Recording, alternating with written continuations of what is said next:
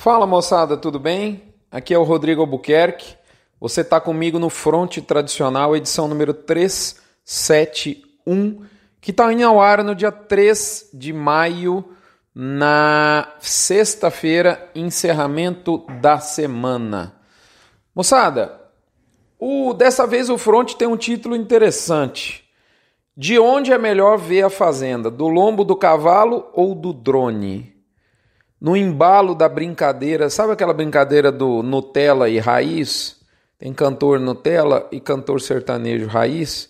Será que num futuro próximo a gente vai ter o pecuarista Nutella e o pecuarista raiz com relação ao modo como ele observa seus passos e a sua fazenda?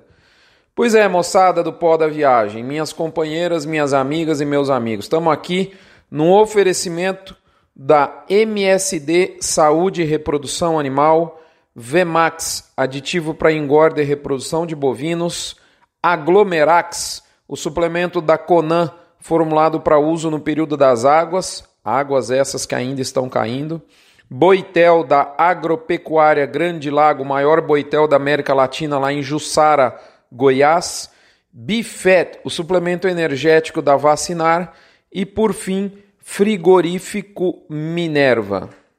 Pessoal, Primeiro, nós vamos aqui diretamente para o comentário da cabine de comando, como você sabe que é o nosso script todas as semanas, onde eu lhe entrego o panorama da arroba de curto prazo.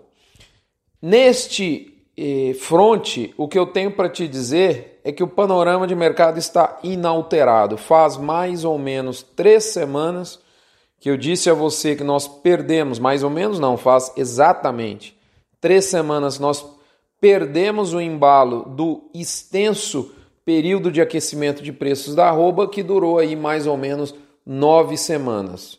Isso é fato, mas o mercado não cede preços fortemente. A gente ainda vê chuvas importantes, dá para usar ainda o aglomerax. a gente ainda vê chuvas importantes abençoando os pastos são Paulo, Mato Grosso do Sul, Goiás, Tocantins, Rondônia e por aí vai. O pecuarista ainda está confortável. A verdade é que a safra de capim foi empurrada para frente e o frio ainda não deu as caras de maneira consistente.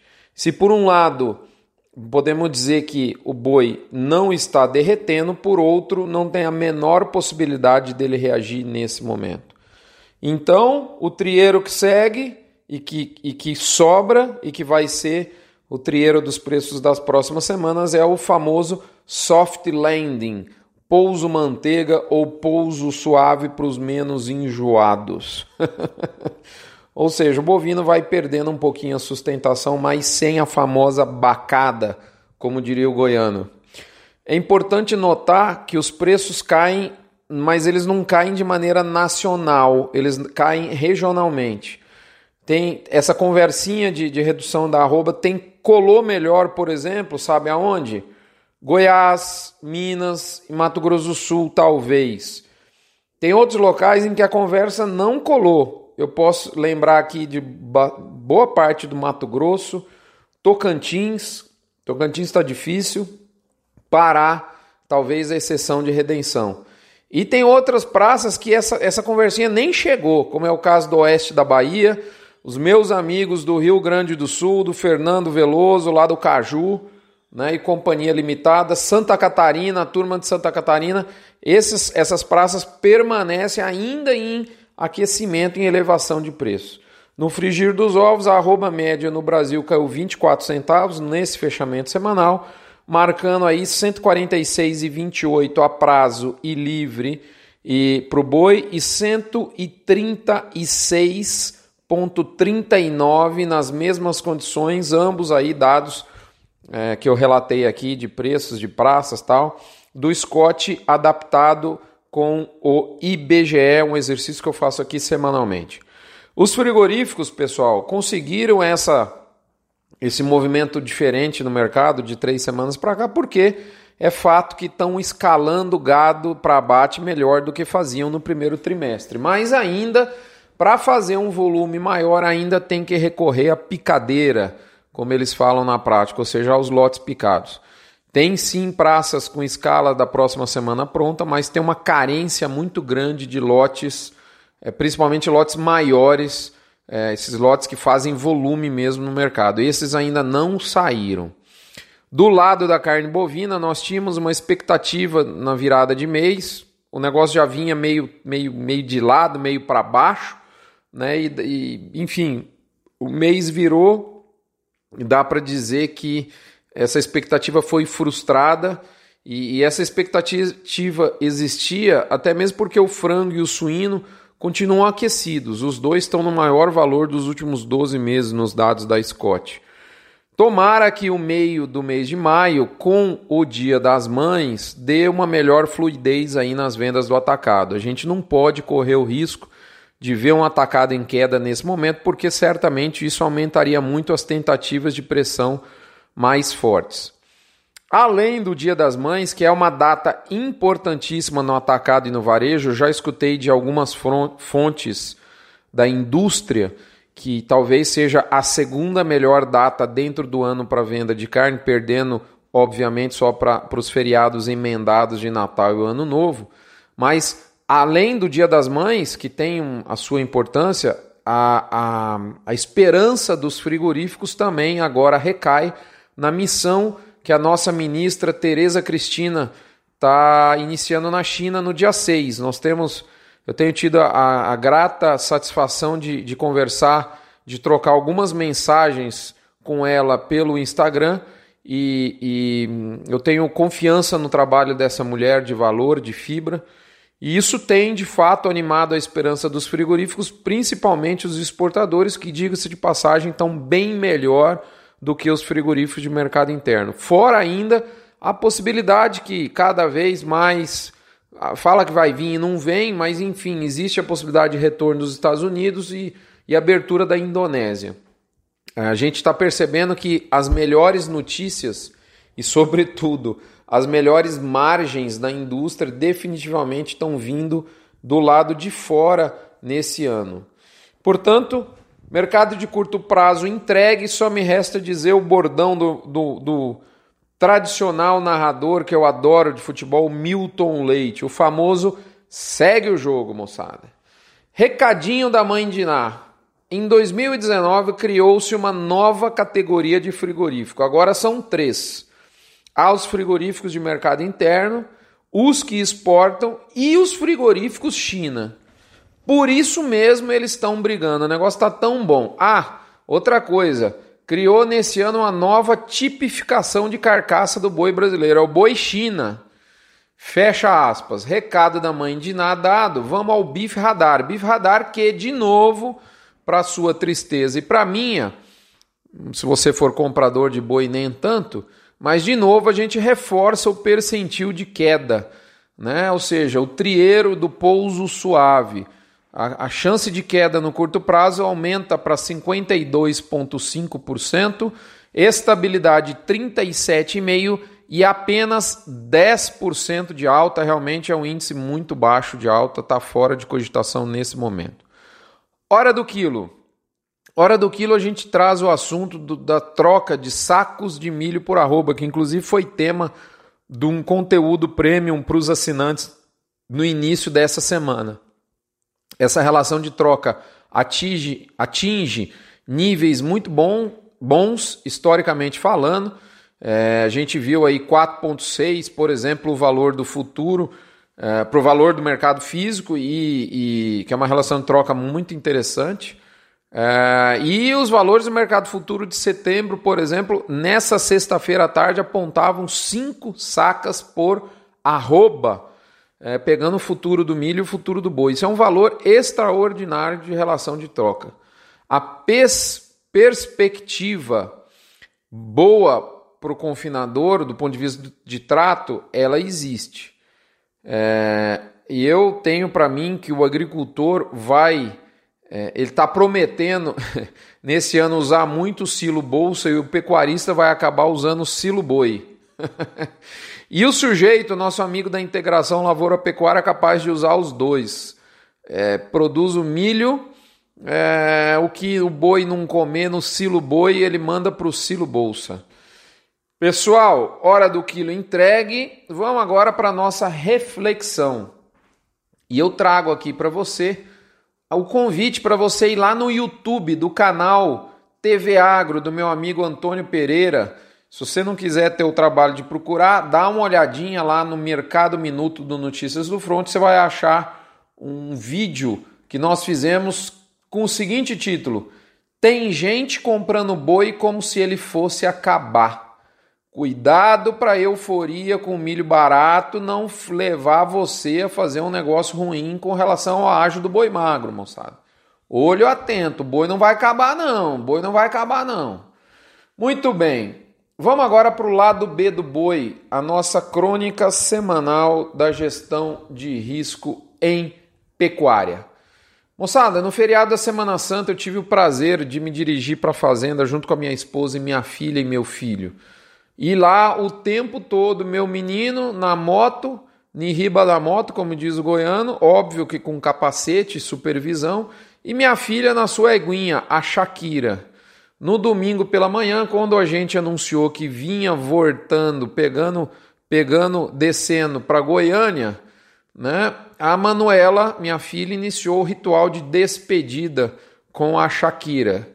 Isso inclui uma cavalgada e depois um tempo na remanga. O carro estava esperando para a gente iniciar a viagem de retorno e a Manuela ficou ali com a eguinha, ela só no cabresto. É, e a, a Shakira ficou pastejando aquela grama baixinha de remanga de entrada de fazenda. E eu tive a ideia de filmar a Shakira pastejando e eu usei aqui o modo câmera lenta do, meu celular. Tem um celular bacana para filmar. Eu, eu, trabalho com imagem, então a gente a gente tá, tá como diz o outro montado no equipamento de primeira linha. E eu achei bacana porque eu podia ensinar a Manuela a diferença que tem da forma de apreensão do pasto entre os cavalos e os bois. E, e no dia anterior, mesmo porque a Manuela tinha aprendido seis pontos importantes para se observar quando a gente chega num pasto com um cavalo. E eu entendi que era uma, uma boa ideia mostrar essa diferença funcional que a gente sabe que existe em termos de hábito do pastejo entre equinos e bovinos. Inclusive o filme da Shakira é, é, na, na, remanga da fazenda, comendo bem de pertinho, tá lá na, no nosso Instagram, arroba notícias underline do underline front. Ele só não está em slow motion porque, para minha surpresa, ele, ele não sai lá em slow motion. Bom, o que, que isso tem a ver com o nosso negócio? No fim das contas, moçada, aquele filme da Shakira serviu para Manuela, mas serviu muito mais para mim e eu vou explicar por quê.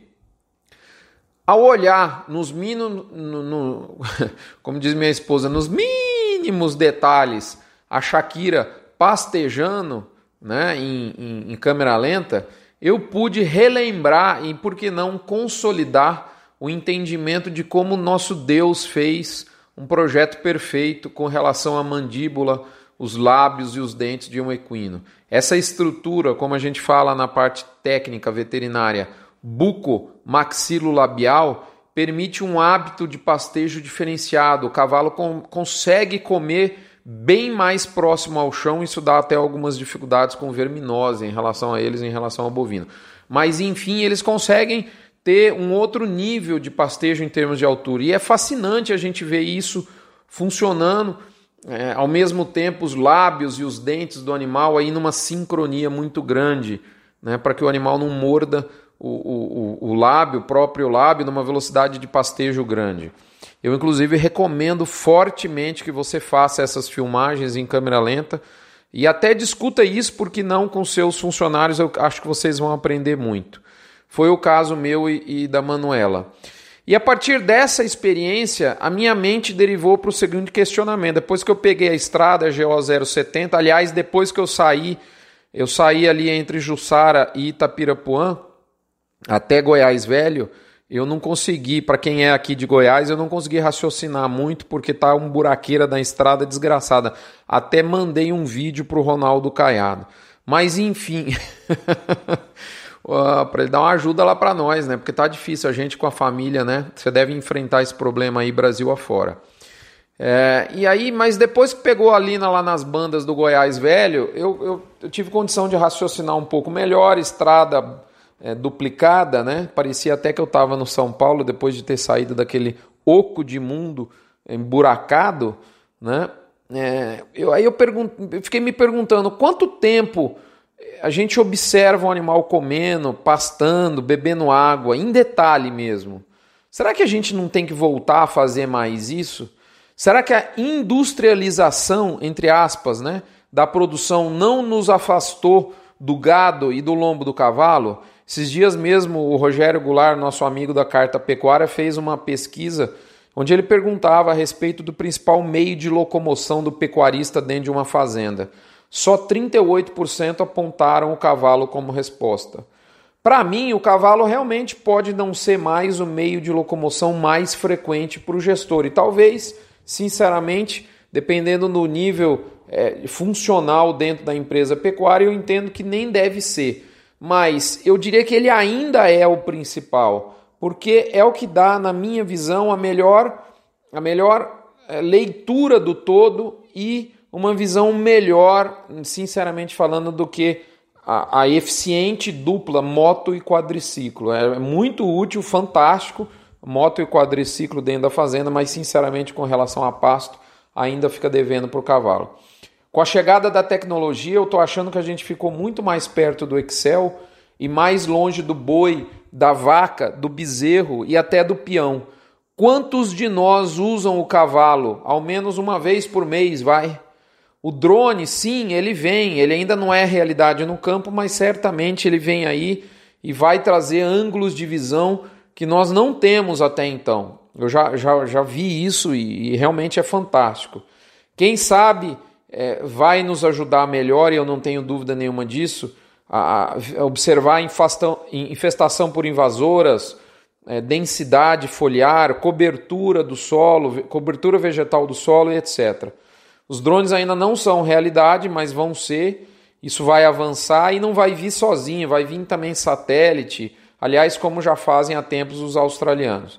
Mas, assim, sem desmérito nenhum ao drone, ao satélite, que eu entendo como bem-vindos e, e futuramente necessários e fundamentais, Será que eles não nos afastarão, nos afastarão ainda mais da nossa raiz? Indo mais ainda a fundo na reflexão, eu concluo que a gente tem tido, a gente que eu falo, os produtores, incentivados pelos vendedores de pacote de tecnologia, nós temos tido, tido olhos aguçados para a tecnologia que custa dinheiro, a tecnologia insumizadora, como me disse há alguns dias atrás o Fábio Dias do JBS mas a gente tem uma visão turva sobre aquela tecnologia que não custa dinheiro. Uma água e um bebedouro limpo do meu amigo Fernando Rubertank, limpo e de qualidade. Um pasto bem colhido, bem manejado. Lembro aqui do, do Ernesto Kozer, da Cerca Elétrica, da Trutest. Lembro aqui do gerente de pasto, dos meus amigos lá do Paraná. Um peão satisfeito, traiado, caprichoso, que faz um, um bom manejo de pasto. Será que a gente não tem esquecido disso? Isso não custa. E, na minha opinião, para resolver esse imbróglio, paradoxalmente, eu acho que a gente tem que unir essa volta às raízes que eu estou propagando aqui com um muito bem-vindo olhar digital, que essa essa união entre as raízes, né, e o olhar digital, eu acho que é a melhor lanterna para a gente encontrar o tão perseguido é, é, lucro pecuário. Essa união ela tem que ser equilibrada, mas eu não vejo equilíbrio entre hábitos do passado e, e estratégias do futuro por parte dos pecuaristas, da grande maioria dos pecuaristas que eu conheço. Ou eu vejo eles pendendo para a visão raiz do lombo do cavalo, ou só querem ver a fazenda de cima da tal da Hilux, do drone e já estão querendo é o satélite. Só que tem um problema, moçada. É muito bom, nós temos que ter o drone, o satélite, eles são muito bem-vindos. Mas lá de cima costuma ser tão alto que na maioria das vezes o pecuarista que está em riba deles não consegue escutar o que os animais gritam. E os animais têm gritado cada vez mais alto, a gente que não consegue escutar. Um abraço, que você comece a escutar os seus animais, a escutar o seu manejo de pasto, a escutar o seu bebedouro. Até a próxima semana. Fiquem todos com Deus. Semana que vem eu vou postar para os assinantes um resumo de uma palestra do Antônio Schacker que eu assisti recentemente, que me ajudou a inspirar, além da Shakira e da Manuela, este conteúdo. Eu vou postar aqui para os assinantes. Um abraço, fiquem todos com Deus. Até lá. Eu, eu aguardo vocês na próxima semana. Nós aqui certamente estaremos para ter essa prosa. E eu finalizo pedindo a vocês que se tornem, além de contribuintes do Hospital de Amor, através da assinatura do Notícias do Front, porque você vai saber mais e você vai saber antes, mas que você também se torne um contribuinte das informações dos seus negócios de gado para abate e de gado para reposição, que você informe esses negócios ao CPEA e também ao balizador de preços do GPB. Só assim a gente vai ter um mercado maduro e mais saudável para todos os elos. Até a próxima semana.